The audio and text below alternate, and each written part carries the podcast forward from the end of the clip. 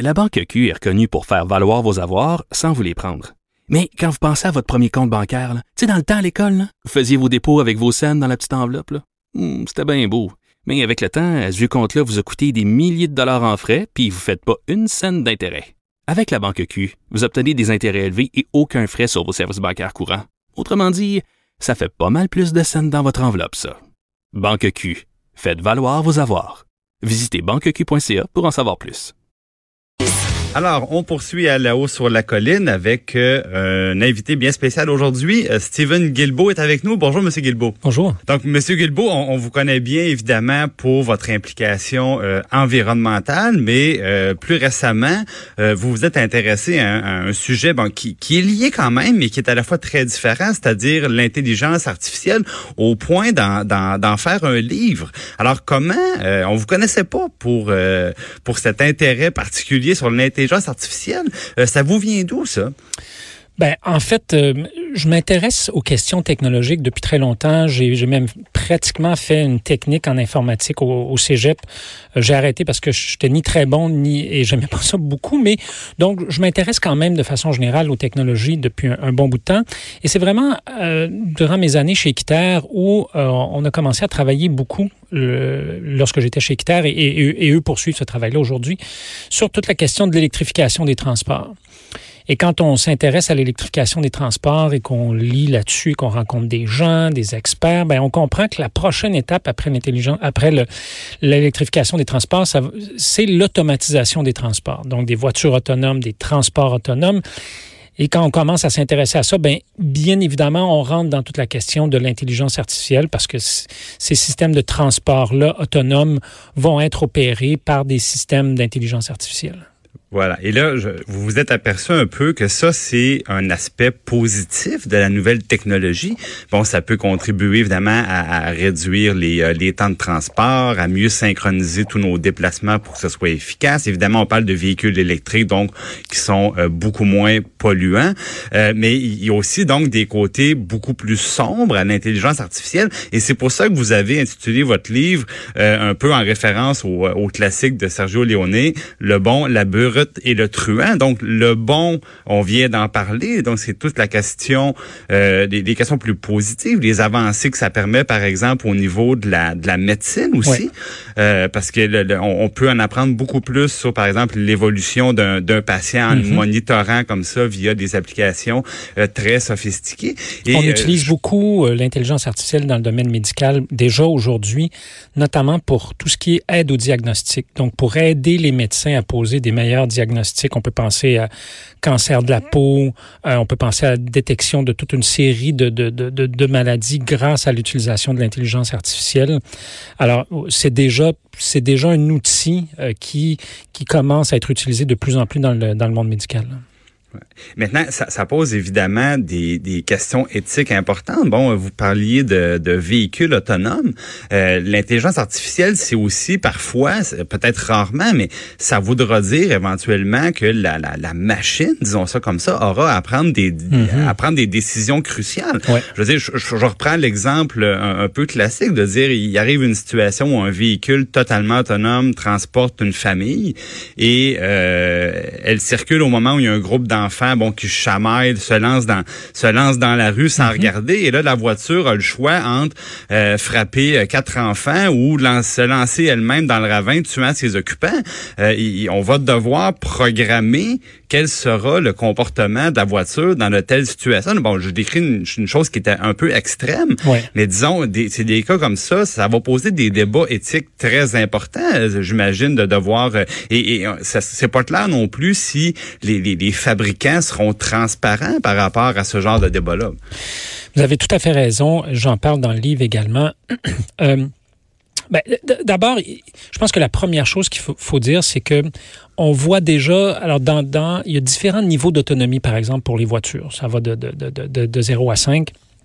Et déjà des voitures, là, même à essence, des voitures hybrides ou, des voitures électriques, utilisent certaines fonctions d'autonomie euh, dans les voitures qu'on trouve sur le marché aujourd'hui. Comme par exemple le, changement de voie assistée ou le régulateur de, de, de, vitesse automatique qui s'ajuste si on arrive derrière une voiture exact. et que la, voiture va ralentir d'elle-même, dans le fond. Ça, c'est les, les, premiers niveaux qu'on connaît déjà. Ouais. Et euh, je pense qu'au Canada, par contre, on, les lois ne permettent pas encore qu'on puisse euh, prendre place à bord d'une voiture entièrement, autonome, si je ne me trompe pas. Non, il y a des projets pilotes. Euh, mais déjà, grâce à des, à des, niveaux, on pourrait dire, de, semi-automatisation, certains fabricants d'automobiles ont noté une, baisse des, du, du, nombre d'accidents de 45 Donc, presque moitié moins d'accidents que sans ces fonctions-là d'autonomie. Les experts estiment que si on avait un système de transport entièrement automatisé, on réduirait le nombre d'accidents de la route de 90% Mais il va quand même avoir des accidents. Et là, vous avez raison.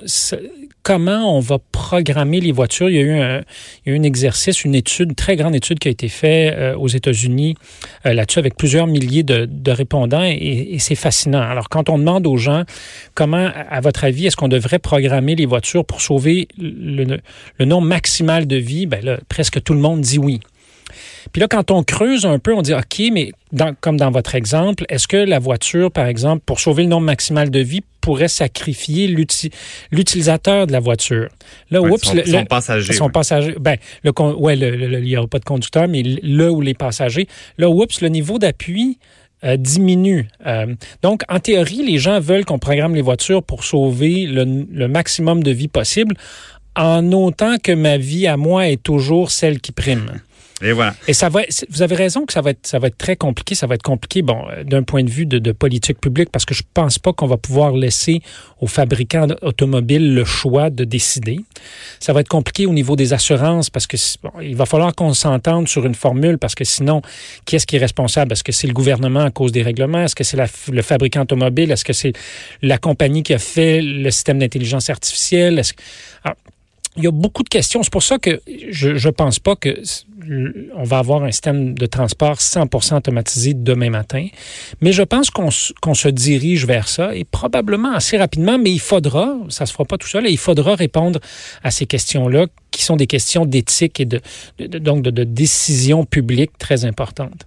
Voilà. Puis là, bon, on se retrouve déjà dans, dans ce type de, de, de, de, questionnement qui est assez grave, mais on, on, reste dans les dans les objets qui sont plutôt positifs de l'intelligence artificielle. Mais évidemment, dans les deux autres chapitres, ça se corse encore plus. Donc, dans, dans le chapitre La Brute, là, je pense que les, les, les gens vont, vont, vont s'y reconnaître rapidement parce que vous abordez notamment la question de la l'utilisation de nos données personnelles. Mm-hmm. Et là, évidemment, on, on, on s'est familiarisé un petit peu avec ça parce qu'on entendu bon le, scandale Facebook où 50 millions de profils ont été utilisés euh, lors de la dernière élection illégalement lors de la dernière élection présidentielle euh, américaine. Par contre, moi je me souviens très bien que il y a quelques semaines seulement, le directeur général des élections disait attention, notre législation actuelle est pas à jour, hmm. notre législation actuelle ne prévoit pas l'encadrement de euh, l'utilisation par exemple de profils justement de réseaux sociaux comme Facebook par les partis politiques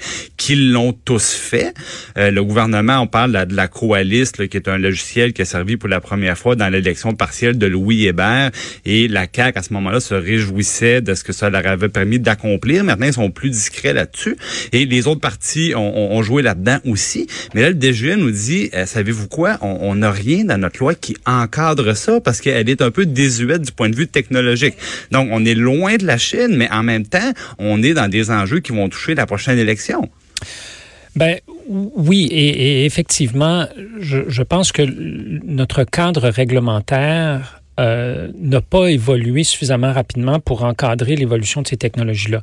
Or, on a des règlements au niveau de, de, de, de, ce qui se fait dans le domaine des transports, dans le domaine de l'énergie ou dans le domaine de la santé, mais ça nous prend un cadre réglementaire aussi dans le domaine de l'utilisation des technologies, l'utilisation des données privées. Pourquoi, quand vous et moi, on va faire une recherche sur Internet, je sais pas moi, pour acheter un un, canot parce qu'on pour, pour le chalet. Et là, on va visiter des, des, des, des boutiques en ligne de, de, de, de, sport. Et là, tout à coup, euh, cinq minutes après, vous êtes sur votre page Facebook où vous naviguez, vous continuez de naviguer sur la toile. Puis là, vous allez voir apparaître de la publicité de boutiques de sport. Mais ben, c'est parce qu'il y a quelqu'un qui a vendu votre information de recherche. Vous avez fait une recherche sur un sujet X. Quelqu'un a pris ça, l'a vendu à quelqu'un d'autre pour de la publicité, mais on vous a pas consulté là-dessus. On vous a pas demandé votre permission. Puis vous ne faites pas partie de cette transaction financière-là non plus. C'est vos données pourtant qu'on utilise. On fait de l'argent sur votre dos. Vous n'avez pas touché une scène là-dessus. Ben c'est pour ça qu'on dit, il y, a, un adage euh, qui se répand beaucoup qui dit, ben si c'est gratuit, euh, ben en fait c'est vous qui êtes le, c'est vous qui êtes l'objet de la transaction, c'est vous qui êtes vendu, donc c'est un, peu ça. Euh, Monsieur Guilbeault, je voudrais pas vous laisser partir évidemment sans euh, vous poser la question qui brûle les lèvres de beaucoup de gens.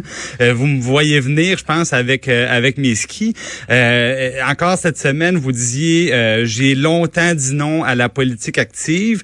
Maintenant, je regarde un peu la menace de voir les conservateurs revenir au pouvoir à Ottawa et ça, ça m'incite peut-être de cette fois-ci à plonger.